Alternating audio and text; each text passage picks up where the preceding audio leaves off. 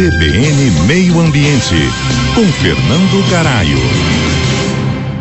Nós brasileiros consumimos 4,5 milhões de litros de óleo de cozinha por ano, e é muito comum as pessoas jogarem este óleo no solo ou diretamente na rede de esgoto. Esses hábitos compõem uma triste estatística de que apenas 2,5% desse óleo é reciclado. Isso significa que jogamos todos os anos quase duas piscinas olímpicas de óleo de cozinha no meio ambiente. Esse simples ato cotidiano, muitas vezes inconsciente, gera uma série de problemas ambientais.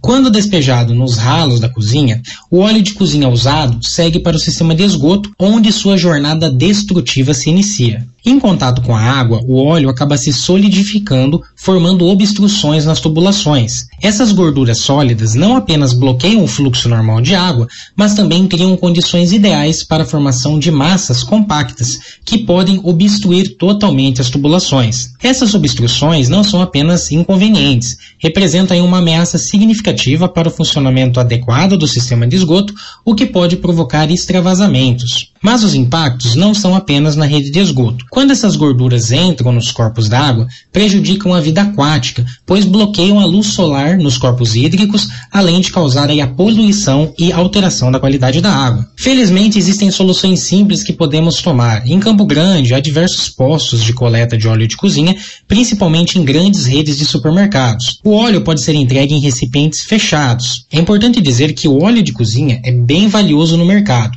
podendo chegar até R$ 2,50 o litro. Este óleo é usado em usinas de biodiesel ou até mesmo para fazer ração animal. Ao enfrentarmos o desafio do descarte de óleo de cozinha usado, estamos contribuindo aí para a preservação dos nossos sistemas de esgoto, protegendo a vida aquática e reduzindo o nosso impacto ambiental. Aqui é Fernando Garaio, para a coluna CBN Meio Ambiente. Até a próxima.